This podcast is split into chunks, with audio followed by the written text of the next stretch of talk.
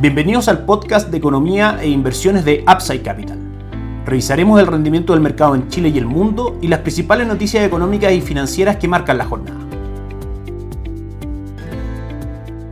Muy buenos días, ¿cómo están ustedes? Miércoles 15 de noviembre de 2023, soy Ramiro Galeano, fundador de Upside Capital. Les doy la bienvenida a otra edición más de mercados en Upside Capital. El día de ayer el Banco Central publica las minutas de la última reunión de política monetaria, en la cual se decidió rebajar la tasa de política monetaria 50 puntos base, ubicándola en el 9%. Rebaja que fue por debajo de las expectativas del mercado, que estaban situadas en 75 puntos base. Minutas en las cuales se confirma un poco lo que el Banco Central publicó en el comunicado de esa reunión, donde básicamente establecía que las variables locales apuntan totalmente a un ciclo bajista para la tasa de política monetaria, pero que sin embargo los factores externos, en este caso la política monetaria de Estados Unidos específicamente, y lo que eso produce en el valor del dólar, eran los factores que en ese momento no hacían viable una rebaja de tasa más fuerte como esperaba el mercado. Entonces tenemos dos grandes conclusiones. La primera es que por supuesto tendremos que estar muy atentos a los movimientos del dólar para ir definiendo el camino que irá tomando la tasa de política monetaria y que también poder proyectar el camino de la tasa de política monetaria finalmente hay un consenso de mercado de que va a ser bajista, sin embargo, la velocidad de los recortes va a ser bastante difícil de poder establecer cuál va a ser la velocidad de los mismos. En otras noticias relevantes que influyen en el mercado local, ayer China publicó algunos datos macroeconómicos que por supuesto influyen en las cotizaciones del el cobre, el gasto de capital fijo marcó un 2.9% por debajo del 3.1% que el mercado esperaba. Sin embargo, el índice de producción industrial subió un 4.6% por sobre el 4.4% que el mercado esperaba y la tasa de desempleo se mantuvo en el 5% de manera que cifras mixtas por parte de China que aún no muestran una recuperación marcada en su actividad económica. Si nos vamos a las cotizaciones del cobre, en general el mercado recibe bien esta noticia, haciendo que el cobre suba un 1%, cotizando en 3 dólares con 72 centavos por libra de cobre, alejándose como sabemos de el soporte en 3 dólares con 50, donde de romperse podrían venir ventas mayores, pero ubicándose aún en un triángulo de compresión bajista que no ha logrado superar. Como sabemos ayer, la inflación en Estados Unidos marcó por debajo de lo que el mercado esperaba y dado lo que comentábamos del Banco Central de Chile, que había que estar mirando finalmente lo que ocurriera en Estados Unidos para poder ir tomando decisiones de tasa política monetaria acá, es decir, para ver el comportamiento del mercado de renta fija, del tipo de cambio, etcétera. Vamos a analizar el efecto de esa noticia el día de ayer en las cotizaciones primero de los activos locales. El IPSA cayó un 0.26%, cerrando en 5.712 puntos. El día de hoy avanza fuerte, un 1.10%. Las acciones más transadas son la TAM, que sube un 3.42%, Soynich B, que sube un 0.72%, y Sencosud que sube un 0.28%. El índice completa un retorno durante las últimas 52 semanas del 10% y un retorno durante el año del 8.56%. El fondo recomendado por Upside Capital y Dauto Esca Chile Equities para acciones locales mantiene un retorno durante los últimos 12 meses del 6.87% y un retorno acumulado durante el año casi del 4% del 3.98%. Por parte de Principal AGF, nuestra recomendación de inversión respecto a acciones locales, fondo capitales acciones chilenas con un retorno durante el año del 2.61%.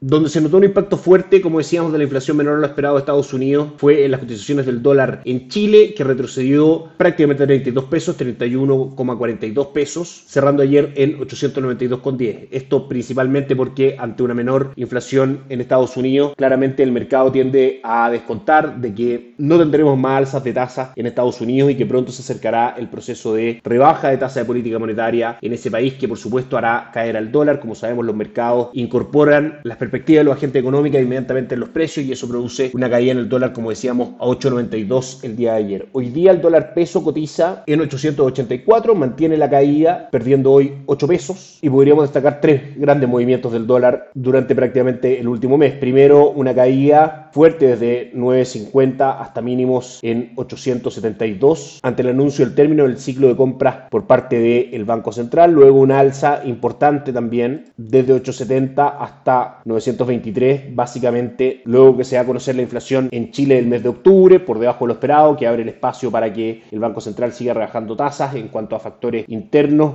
y por supuesto una menor tasa relacionada al peso chileno hace que el dólar tienda a subir y que el peso tienda a caer frente a las cotizaciones del dólar y por supuesto el último gran movimiento desde 923 hasta los actuales 883, tocando incluso mínimos en 880, luego de que la inflación en Estados Unidos finalmente fuera recibida por el mercado como un factor bajista para el dólar en el mediano largo plazo. Habíamos dicho en reiteradas ocasiones que los factores del dólar de corto plazo nos parecían con una fuerza compradora que se da finalmente, pero ya los factores de largo plazo, es decir, caída en la tasa en Estados Unidos, por ejemplo, se empiezan a concretar y vemos que en línea con eso el dólar tiende a caer. Ante rupturas de niveles de 872, probablemente veamos al dólar con un nuevo objetivo en 844 si es que se mantiene lo que está ocurriendo, que es la recuperación de los mercados a nivel mundial, el probable fin del ciclo de alza de tasa de política monetaria en Estados Unidos y por supuesto caídas del dólar en el mundo. Renta fija local mantiene un buen comportamiento con ahorro corto plazo de Itaú rentando un 7.7% durante el año, ahorro plus un 9.23%, fondos de renta fija relativamente cortos en duración que forman parte de nuestra recomendación de inversión, Itaú Dinámico, fondo enfocado a estrategias de inversión de renta fija con un horizonte de largo plazo, mantiene un retorno durante noviembre del 0.76% y un acumulado durante el año del 5.3%. Y la parte de Money Market mantiene un retorno activo de un 0.68% durante los últimos 30 días y un 8.66% acumulado durante 2023. Por la parte de Principal AGF, carteras de conservación de capital a 6, 18 y 36 meses mantienen un retorno interesante del 8.6%, 7.42% y 5.34% respectivamente. Por supuesto, entendiendo que las carteras de menor duración tiene una ponderación más fuerte de money market, las carteras de mayor duración tienen una ponderación más fuerte de renta fija local. Ante la noticia de la caída de inflación en Estados Unidos, por supuesto los mercados reaccionaron de excelente manera, específicamente los tres índices principales de Estados Unidos rentaron positivo, 1.43% arriba de Dow Jones, S&P 500 un 1.86 y Nasdaq un 2.37%, alcanzando retornos muy atractivos durante el año, Dow Jones subiendo un 5.4%, S&P un 17.59% y Nasdaq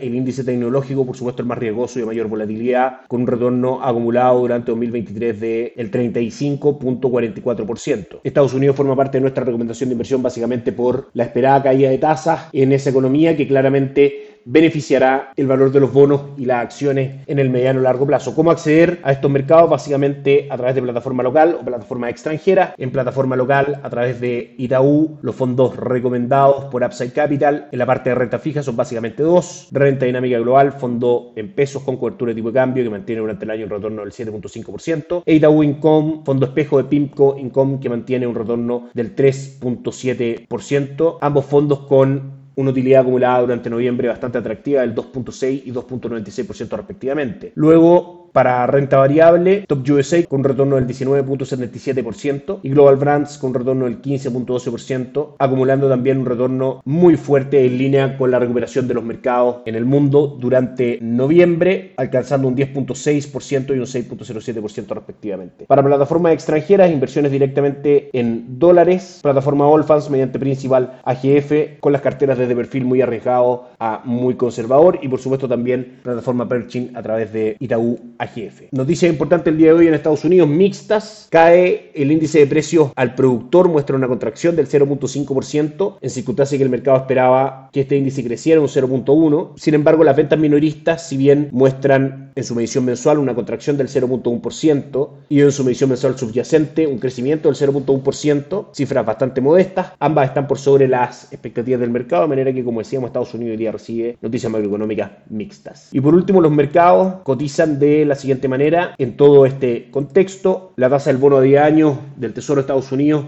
en 4,54 con una leve alza el día de hoy en su tasa, es decir, caía en su valor. El dólar index sube levemente un 0.14% en una corrección natural luego de una caída muy fuerte de 105,70 a tocar mínimos en 103,76 el día de ayer, una caída correspondiente al 1.89% que es bastante para los movimientos normales del dólar index en el mundo. En Asia, la jornada fue muy positiva, con el Hansen de Hong Kong rentando un 3.92%, el índice de Shanghai subiendo un 0.55% y el Nikkei 225 de Japón subiendo un 2.52%. En Europa, la jornada también es positiva, con el DAX alemán subiendo un 0.82%, el Eurostock 600 subiendo un 0.43% y todas las plazas principales europeas bursátiles en terreno positivo. Y Estados Unidos, luego de un excelente día, el día de ayer, hoy también tiene buenos resultados aunque un poco menores a los de ayer. Dow Jones arriba un 0,23, S&P 500 arriba un 0,31% y Nasdaq un 0,42. Eso es todo por hoy, que estén muy bien. Gracias por escuchar el podcast de Economía e Inversiones de Upside Capital.